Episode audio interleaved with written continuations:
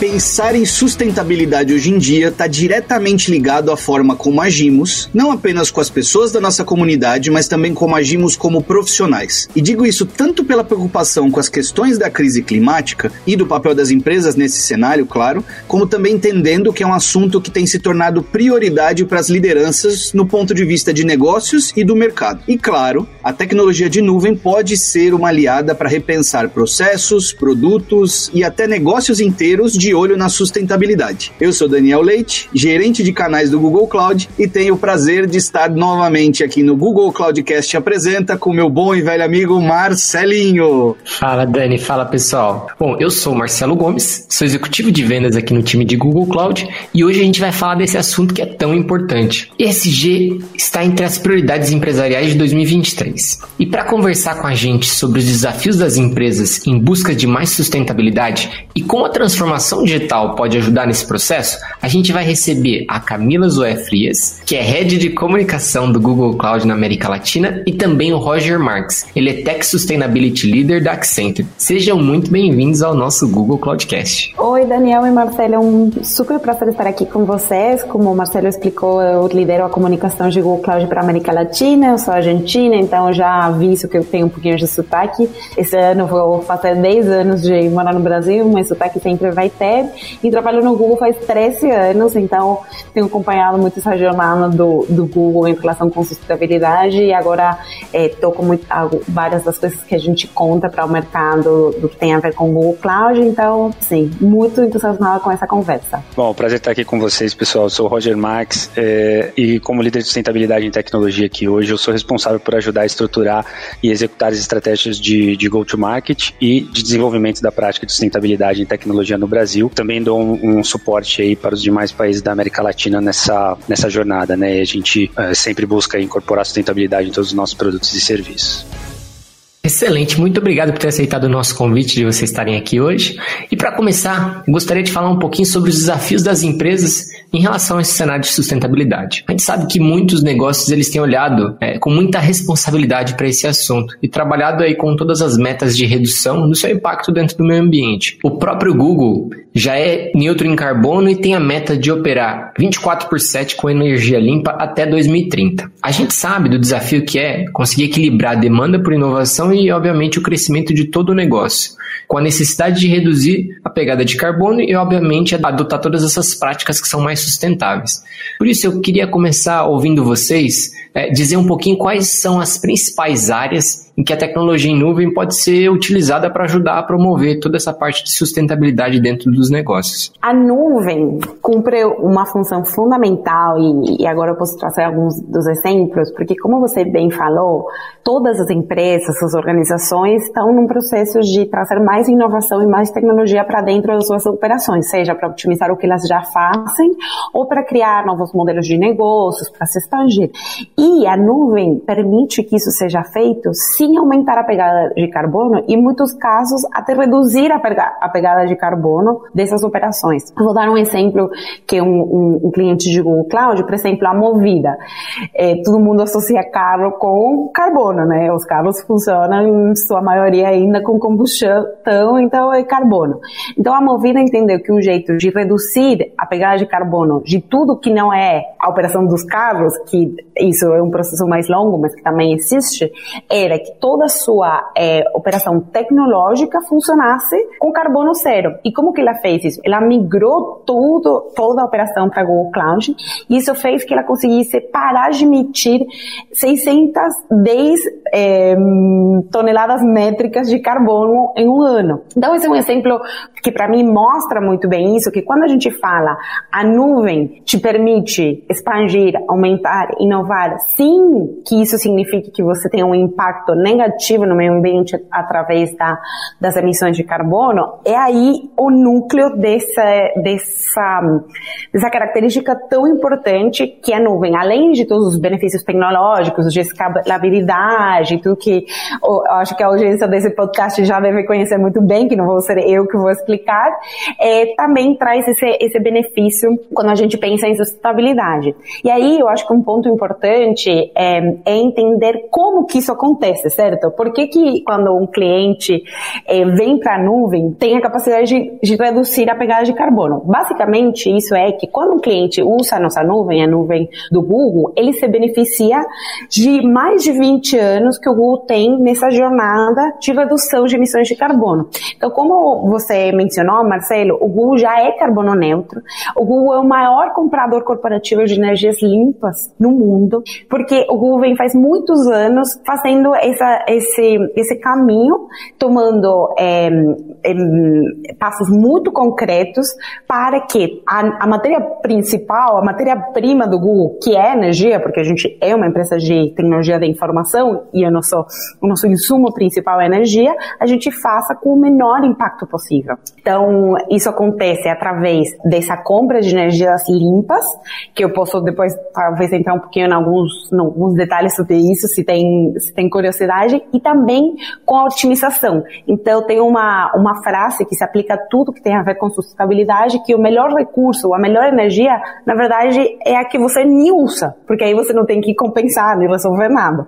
Então, a, como a melhor energia que você não usa, o Ru também tem usado todas as mesmas tecnologias que a gente oferece para os nossos clientes, como, por exemplo, inteligência artificial, para fazer coisas como otimizar a energia que a gente usa dentro dos nossos é, centros de dados e também tomar decisões inteligentes de, ah, eu posso rodar essa carga especificamente em um horário que eu sei que vou ter mais disponibilidade de energia solar, por exemplo. Então, só resumindo um pouco, que eu, como eu sou muito entusiasta por esse assunto, acabo falando demais, é, o benefício que a nuvem traz é permitir que as organizações é, consigam otimizar e aumentar a sua, as suas operações de, de tecnologia, assim que isso significa aumentar a sua pegada de carbono, se beneficiando do, da jornada do Google em usar a energia limpa e usar a menor quantidade de energia possível nos nossos centros de dados. Eu vou deixar que o Roger fale assim, não parece que é um monólogo meu. Não, perfeito. Muito, muito bacana ouvir e aprender um pouco mais também sobre a história e a jornada do Google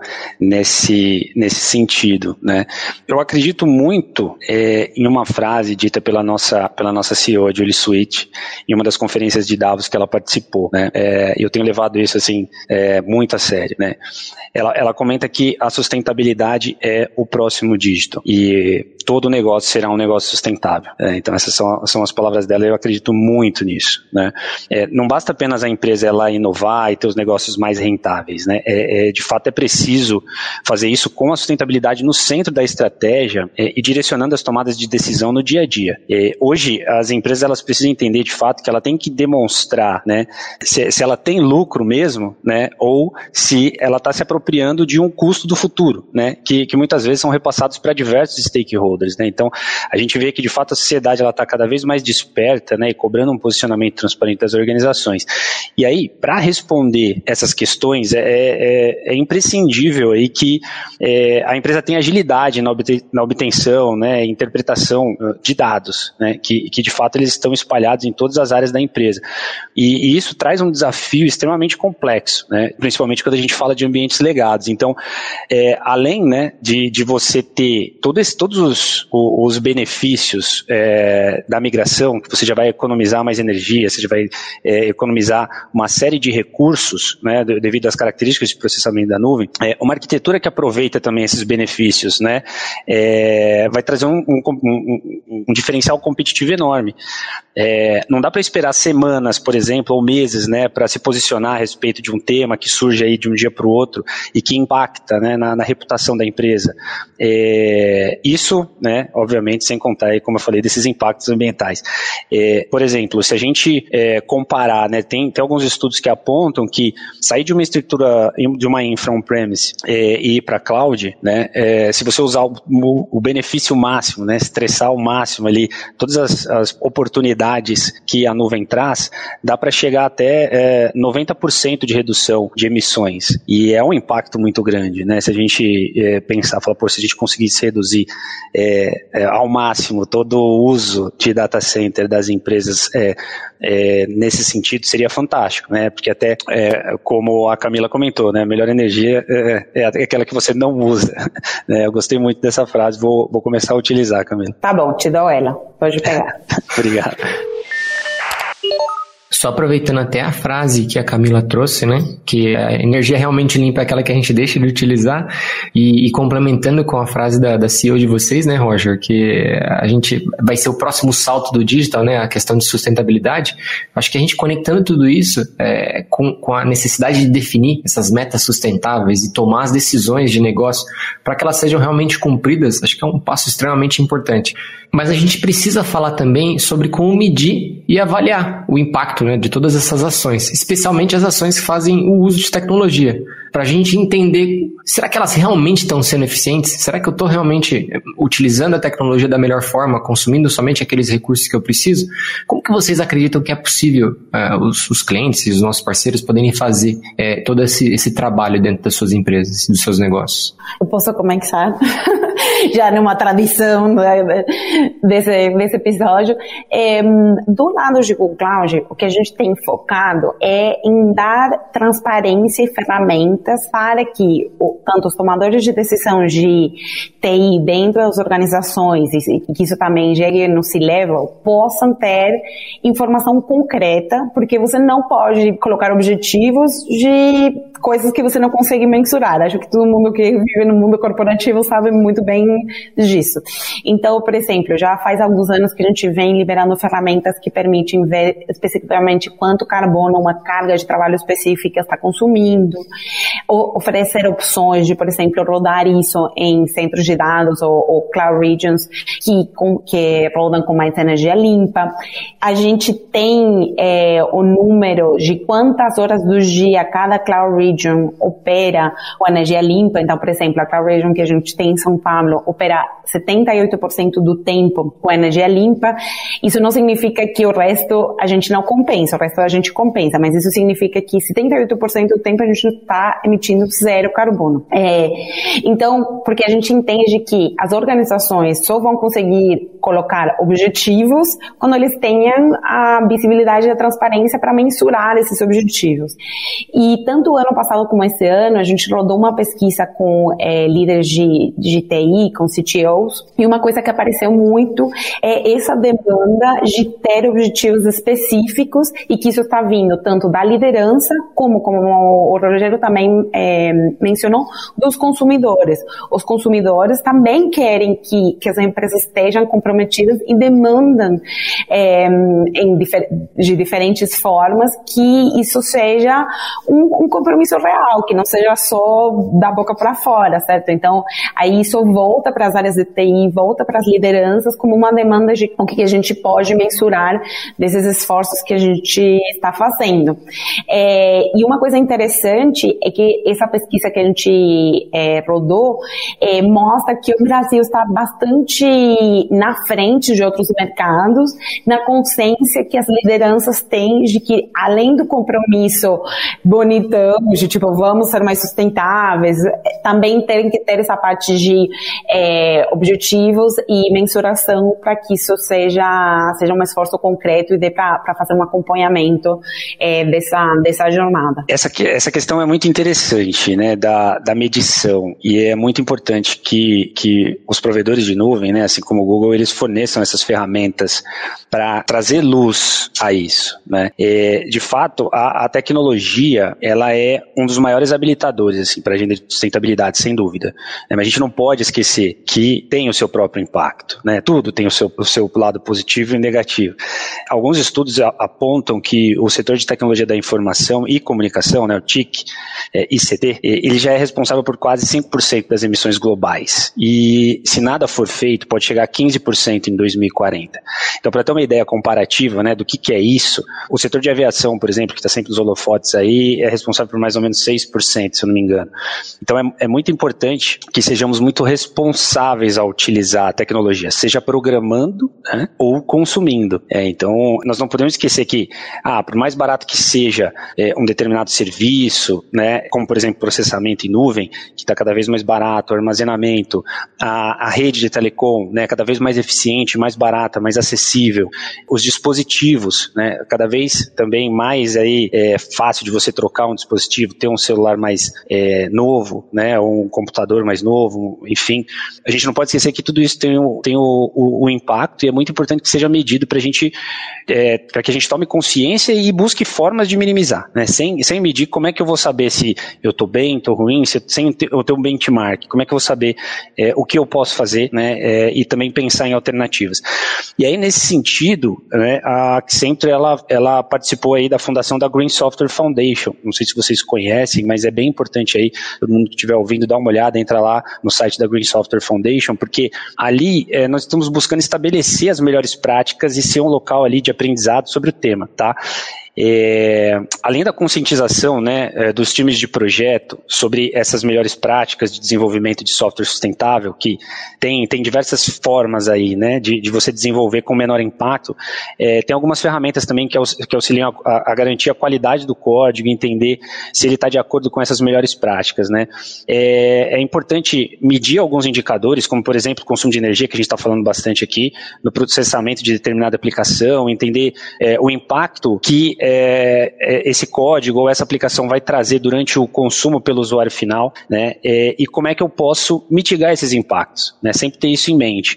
É, um exemplo bem simples, tá? Que a gente que a gente vê é, por exemplo, o suporte ao dark mode nas aplicações, né? Aquela possibilidade de você ter o tema escuro ali como uma opção, é, que quando a gente roda isso num display de OLED, é, tem uma redução aí de até 80% no consumo de energia.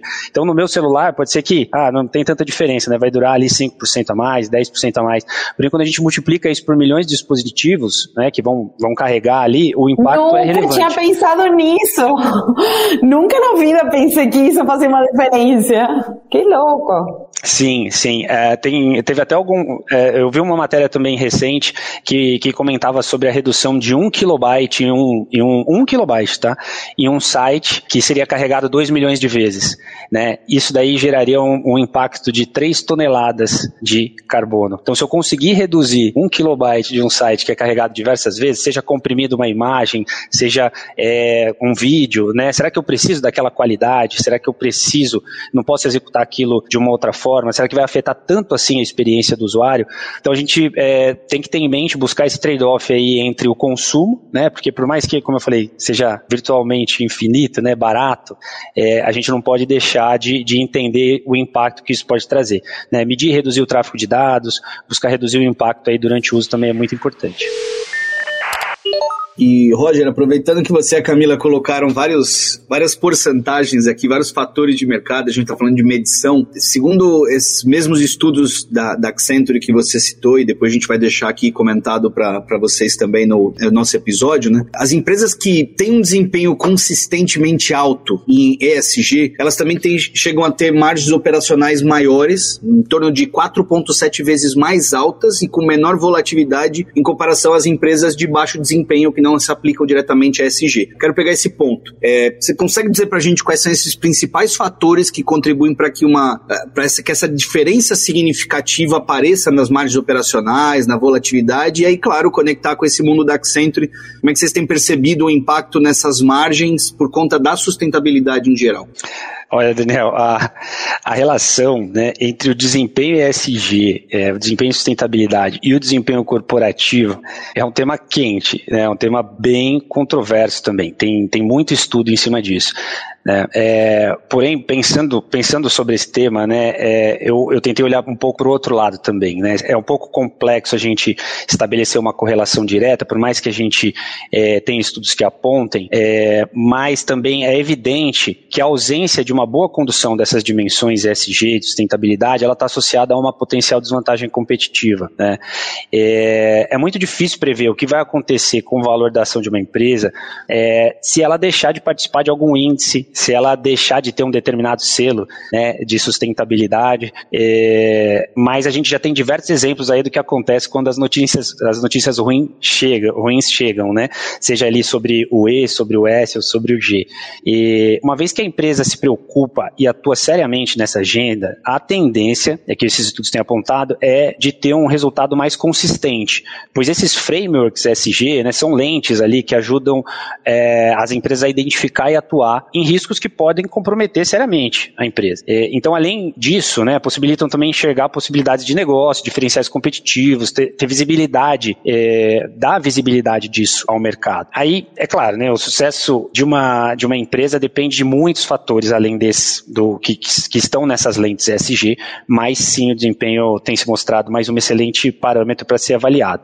Esse estudo que você mencionou, é, ele é baseado numa ferramenta de rating ESG, né, é, que utiliza, que é utilizada aí para avaliar desempenho das empresas com base em diversos inputs é, e são coletados automaticamente, tá? Então as empresas hoje elas estão sendo avaliadas não só pelo que ela reporta, mas também por algoritmos, assim como tem as ferramentas de rating financeiro, hoje tem as ferramentas de rating ESG. Né? Então são avaliados os reportes voluntários que a empresa tem, as notícias sobre a empresa é, que saem na mídia aí de uma forma geral e mais uma série de informações para gerar esse, esse, esses ratings. Né? Então o estudo ele comparou os top performance com os, os low performance nesses índices e chegar, chegamos a essas informações né, de, de uma margem 4,7 vezes maior, um market cap ele mais consistente. Nesse caso, é, foi utilizada uma ferramenta é, que se chama ESG Book, né, então todo mundo pode acessar lá e, e conferir ali, pesquisar uma empresa, como ela está ranqueada nessa ferramenta, mas tem diversas outras né, do mercado. E esse tipo de ferramenta aí também tem um, uma série de aplicações, né, como ajudar nas avaliações, por exemplo, de exposição ao risco, na relação de fornecedores e clientes, por exemplo. Tá? Então, não só o mercado financeiro está usando para avaliar o risco de um determinado investimento, mas também as empresas estão utilizando para conhecer melhor os seus fornecedores, né, de uma forma ali não invasiva, digamos assim. É muito bom, dá para perceber pelo que você falou e obrigado pelos detalhes. É um leque muito grande de premissas e, e, e prerrogativas que precisa se levantar para chegar numa posição dessa de ranking, né? Você comentou, não é só ESG que vai valorizar uma empresa ou vai fazer com que é, eu consiga ter essa, essa maior margem operacional, mas com certeza é um fator de diferenciação. E aí eu quero Exatamente. agora puxar a, a Camila também para esse mesmo tema, porque quando a, a gente sabe tem outros dados muito importantes que mostram para gente como o cenário é complexo, principalmente quando a gente fala de negócio, sustentabilidade, que por um lado a gente tem 85% dos executivos reconhecendo que os clientes são mais propensos a se envolver e fazer negócios com marcas sustentáveis, então esse é um ponto, mas ao mesmo tempo a gente tem algumas pesquisas que indicam que a sustentabilidade vem perdendo espaço nessa lista de prioridade das empresas. É, no ano de 2022, a pauta caiu do primeiro lugar para o terceiro lugar esse ano, né? no ano de 2022, muito devido devido ao ambiente macroeconômico, pressão para corte de custos, né? É, quando se olha principalmente para essas iniciativas de SG.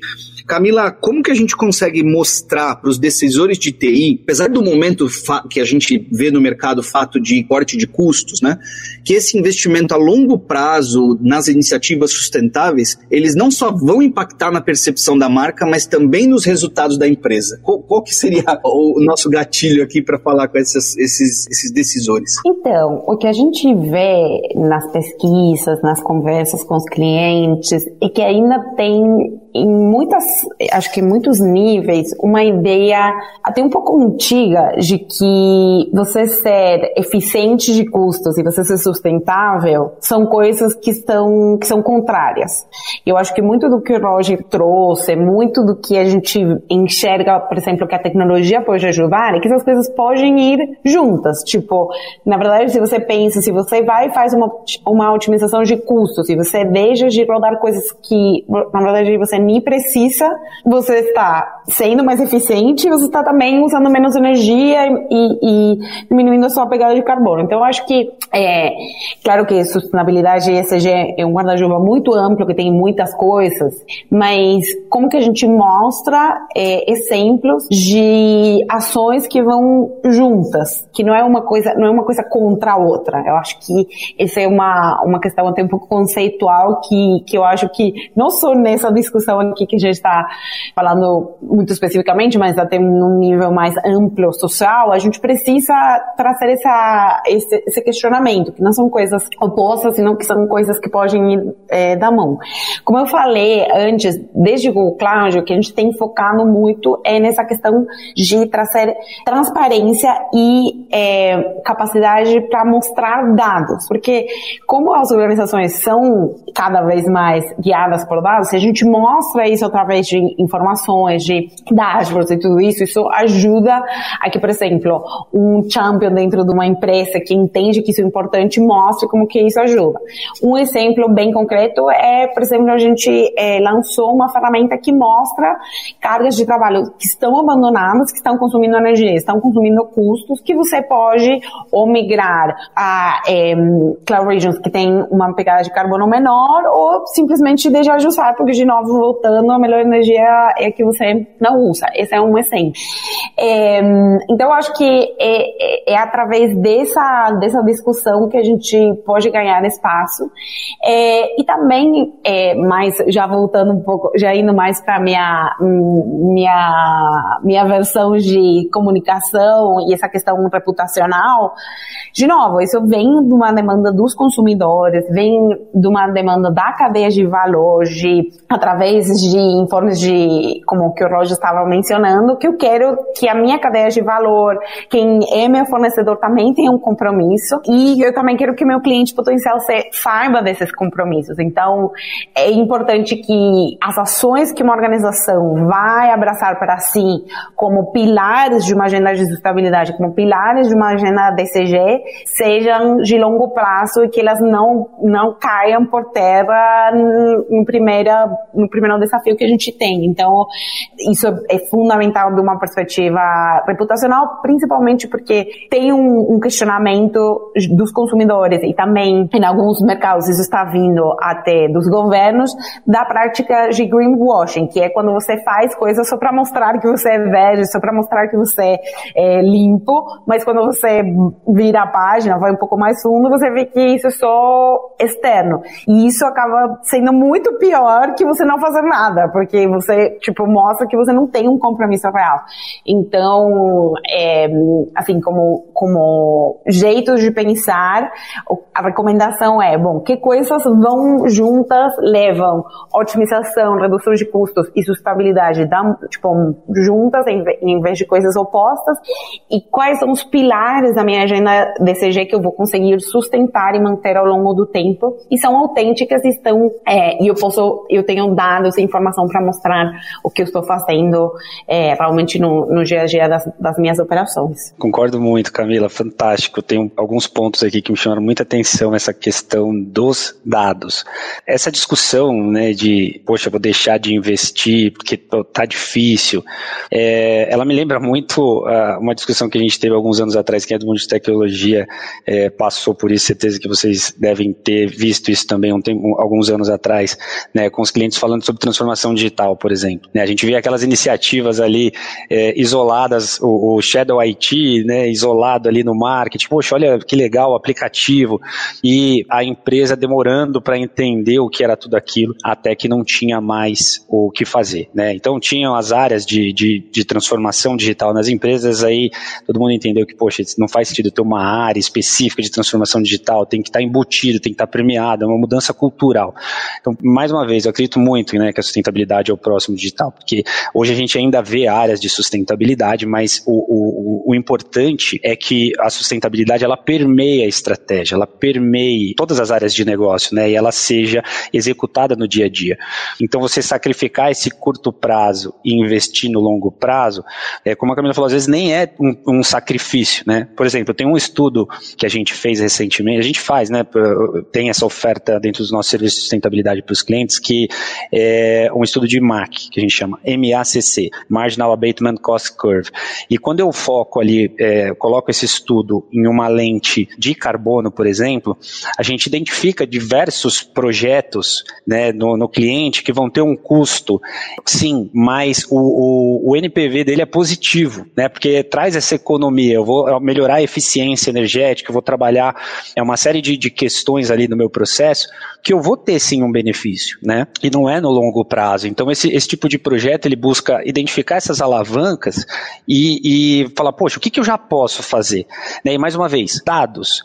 Então como é que a gente faz para dar essa segurança né, para as empresas entenderem aonde estão hoje, é, referente ao tema de sustentabilidade, e, e, possam tomar essas decisões? Né? Me preocupa muito ver é, que as empresas estão despriorizando esses investimentos em sustentabilidade no mesmo ano que o CDP, né, que é o Carbon Disclosure Project, um, dos frames aí mais respeitados para a questão de carbono especificamente, é, é uma instituição que ajuda as empresas a divulgar os seus impactos, é, informou que menos de 1% das empresas que reportaram para eles têm planos viáveis para cumprir os compromissos que assumiram publicamente. Planos viáveis, assim, com metas baseadas em ciência. Então, ah, você net zero, você carbono neutro, você etc.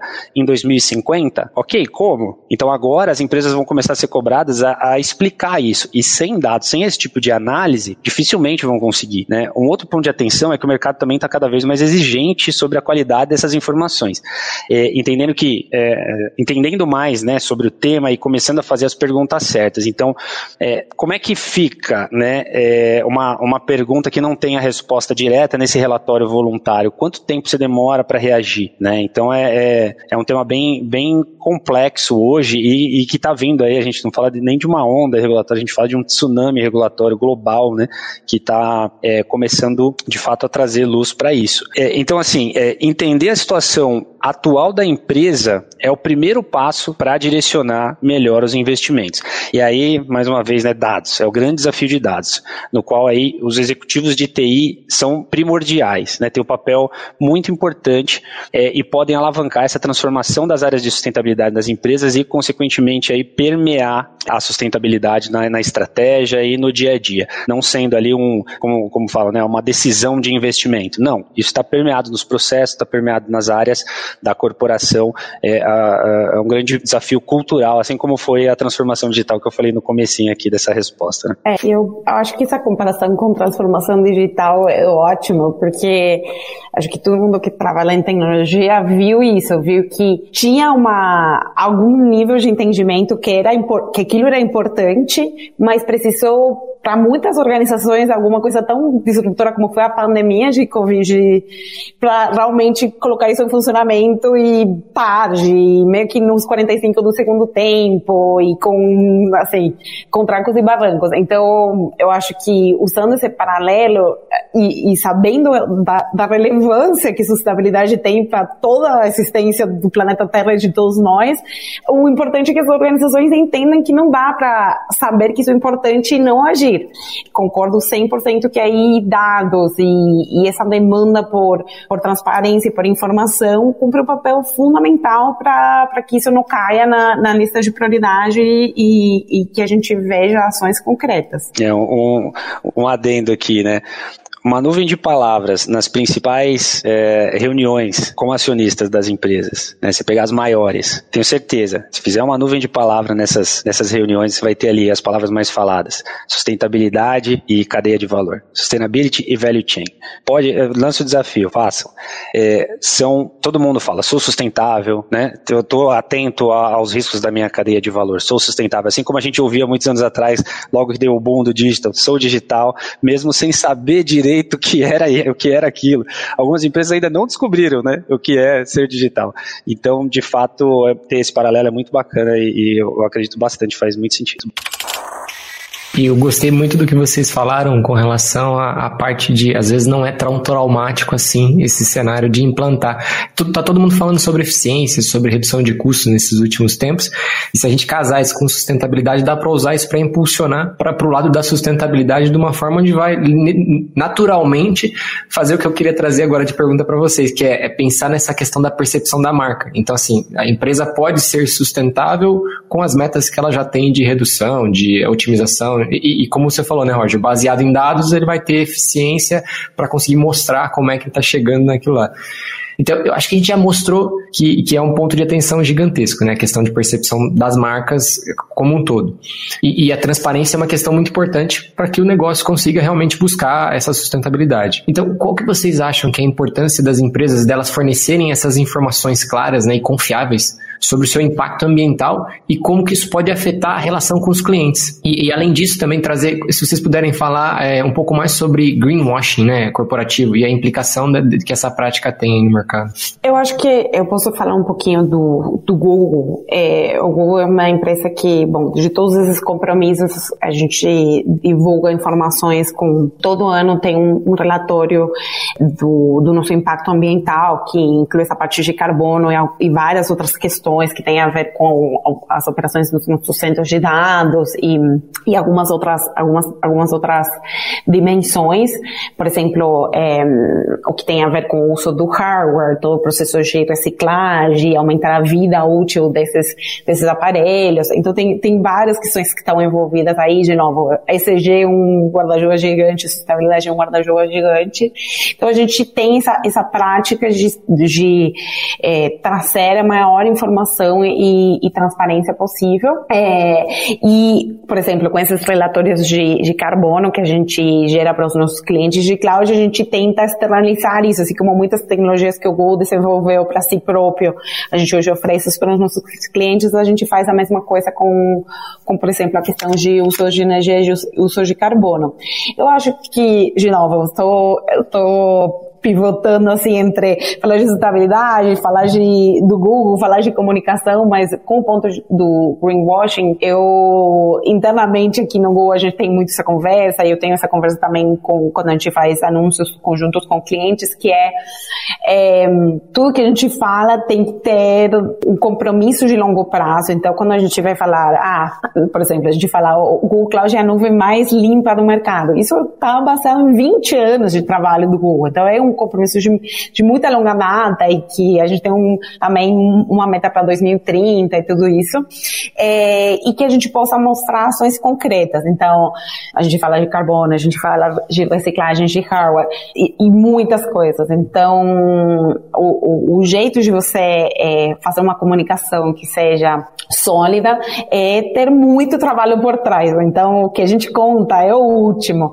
mas tudo que está, está por trás de de, trabalho, de pesquisa, de uso de tecnologia, de trabalhar com a cadeia de valor e tudo isso é o que vem muito antes de qualquer coisa que a gente possa contar. Bom, greenwashing, eu gostei, eu gostei muito uma de, de, uma definição que eu ouvi esses dias de greenwashing, que fala que é, do, é basicamente dourar a pílula, né? Como as divulgações hoje elas são voluntárias, dificilmente é, veremos aí o apontamento de impactos negativos em relatórios de sustentabilidade, né? Ou dando muita ênfase para os impactos negativos. Então, é, é um risco, sim, a gente olhar é, hoje né, os relatórios de sustentabilidade enaltecendo o, muitos pontos positivos, porém é, falando de apenas 20% ali do escopo da companhia, que é o mais sustentável, né? E aí falando muito pouquinho ou quase nada, ou nem mencionando escopos mais representativos negativamente, e que de fato ali são a base daquela empresa ou daquela indústria. Então é, é, é muito, é uma linha muito perigosa, muito complexa, né? É, e por isso alguns países aí estão buscando regular as informações a serem reportadas, né? Esse ano entrou em vigor na União Europeia a EU Taxonomy, né, a European Union Taxonomy, que vai estabelecer um formato padrão de reporte a ser utilizado obrigatoriamente a partir de 2024 durante os reportes referentes a esse ano de 2023. É, então, entendendo melhor e mensurando esses impactos, vai ser possível regular e aí determinar mecanismos de compensação adequados. Isso é, uma, é, um, é um tema extremamente complexo, né, muito e de, de, de muita preocupação, né, hoje em dia para diversos setores setores. Então, quanto mais cedo a empresa ela tiver ciência desses impactos, ela conseguir medir, né, mais cedo eles poderão se preparar para mitigar esses impactos, tomar as decisões estratégicas, né, é, e, e, também se apropriar melhor do, dos impactos positivos, né, que ela tem. Porque quando a gente fala impacto, tem o negativo, obviamente, mas tem uma série de impactos positivos que a gente tem que entender como isso funciona, medir, valorar esses impactos positivos também, né, e, e se apropriar disso, né. Muita, muita, muitas empresas às vezes têm medo de colocar esses impactos positivos na mídia, com medo de greenwashing, né? Então, poxa, é, tá, tem uma pressão em cima dos executivos, em cima das empresas também nessa questão, né? E aí, olhando para o consumidor, né, o posicionamento das empresas sobre temas socioambientais é cada vez mais relevante para a tomada de decisão sobre a compra de um produto, por exemplo, né, um serviço, ou até mesmo escolha de um fundo de investimento, né? Esses dias eu vi um questionamento do seguinte ponto, foi, poxa, esse fundo de investimento está usando seu dinheiro para quê? É, e isso não se ouvia muito tempo atrás, todo mundo só queria saber referente ao lucro, que aquele, qual foi o lucro nos últimos 12 meses, né? Então é, é um tema que, que a sociedade está cada vez mais desperta para isso. Não é difícil aí a gente encontrar casos de empresas que foram multadas por veicular campanhas publicitárias, né, que faziam elas parecerem muito mais sustentáveis do que realmente eram, né? E isso aí é durar a pílula, né? Isso aí é o greenwashing. É, não, a sociedade está cada vez mais atenta, atenta né, para esse tipo de tática é, e as empresas sérias atentas aos riscos reputacionais envolvidos nesse, nesse negócio. É, então, é, quanto mais, mais uma vez, né, estou batendo nessa tecla, mas quanto mais dados, mais transparência e menos risco. É, no final das contas é isso. Quanta informação boa aqui, hein? Eu quero puxar aqui um último gancho para uma pergunta, porque a gente sabe que, claro, tem muitas empresas preocupadas com a questão de SG, a gente próprio citou aqui, e a nuvem é um caminho para atingir as suas metas com certeza, né? Entre as companhias que usam Google Cloud, a gente tem vários casos de sucesso e eu gostaria que você, Camila, pudesse citar para a gente alguns desses casos de sucesso, né? É, que podem inspirar as lideranças das empresas a seguir nesse caminho e depois também o Roger, se puder comentar, agradeço.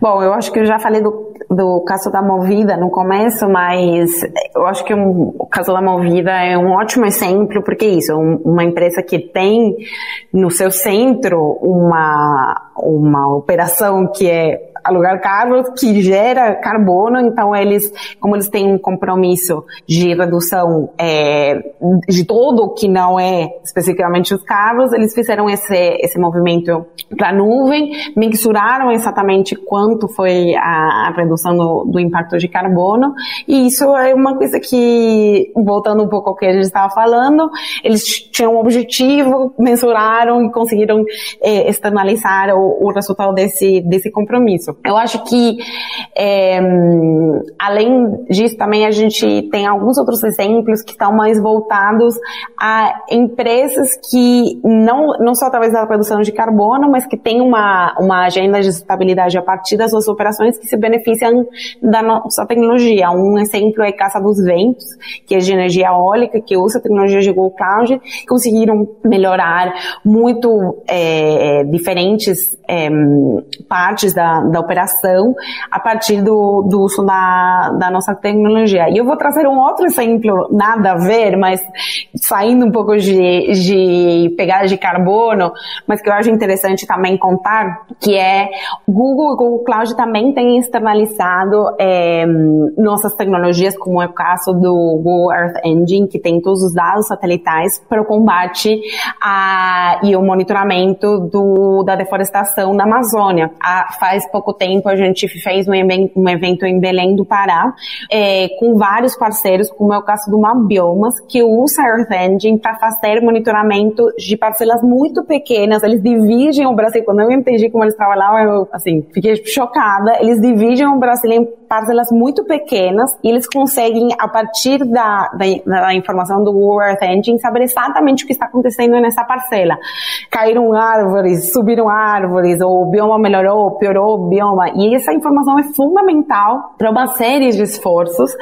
É, e isso tem a ver em como também a tecnologia é uma peça que, que está por trás de, desses esforços que a gente está fazendo de entender o que está acontecendo e, e pensar alternativas e soluções. Então, acho que o, o, caso da Movida é, assim, produção de carbono na veia, depois a gente tem é, Casa dos Ventos e vários outros é, clientes na, no, no setor de energias limpas, usando inteligência artificial e, e algumas das nossas plataformas para melhorar as operações é, e, e, gerar mais energia limpa. E o caso do Map Biomas mostra é, como a informação também está no centro de, de, entender o que está acontecendo no nosso planeta e, e conseguir pensar soluções. Bom, é, excelente ponto, Camila. É, está muito alinhado com é, o nosso posicionamento, né, de ter a sustentabilidade, ter, uma, ter um, um, foco em sustentabilidade em tecnologia. Né, nós, como empresa de tecnologia, temos que buscar sempre minimizar esse impacto né, das nossas atividades e sustentabilidade com tecnologia, que é alavancar justamente esses casos de uso. Né. É, recentemente, é, a Accenture até adquiriu uma empresa é, focada em é, serviços de sustentabilidade, que foi a Green Domus.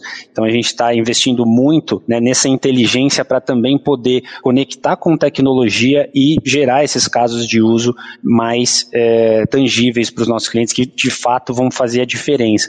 Né. E um ponto também interessante, a gente focou muito no E aqui, né? Toda, a maioria das respostas, a maioria da conversa é, foi no E, que de fato é um grande impacto no setor de tecnologia, o consumo de energia, a aplicação né, de tecnologia que gera esse consumo.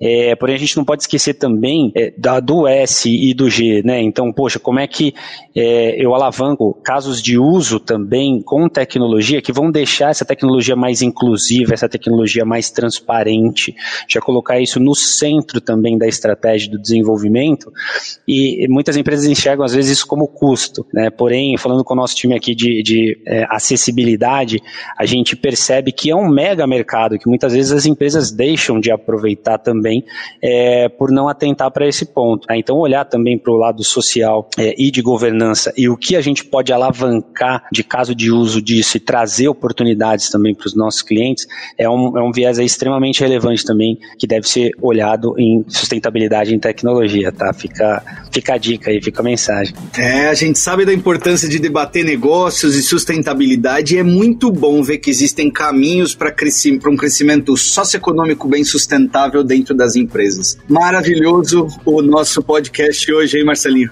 Pois é, Dani. E a gente não pode perder isso de vista nunca, né? Esse tema é sensacional, a gente poder discutir e aprender tanto dentro desse processo aqui de hoje.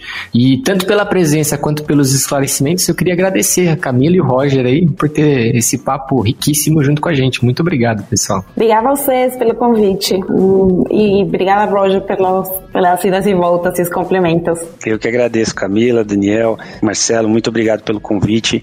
É um prazer falar sobre esse tema aí que cada vez mais relevante e, e cada vez mais na agenda também corporativa. É muito bacana ver essa transformação, poder fazer parte disso, é muito legal. Obrigado mais uma vez. Nós que agradecemos. Bom, por hoje é só, pessoal. Não se esqueçam, você é parte muito importante do nosso podcast. Não deixe de mandar suas dúvidas, sugestões, elogios, críticas para o nosso e-mail googlecloudcast.google.com. Certo, Marcelinho? Exatamente, Dani. E também não deixe de seguir o Google Cloudcast na sua plataforma de streaming favorita. Estamos no Spotify, no Google Podcasts, no Apple Podcasts, no Overcast, no Pocket Casts, no Radio Public, na Amazon e também no YouTube. Seguindo a gente, você não perde nenhum nenhum episódio fica sabendo tudo de novo que vem por aí, certo? Certo, eu adoro essa parte dos 2 milhões de casts que a gente fala aqui. É bom que está disponível para todo mundo em todas as plataformas, então nos ouçam. Muito obrigado pela audiência e até o próximo episódio. Valeu, pessoal, e até a próxima.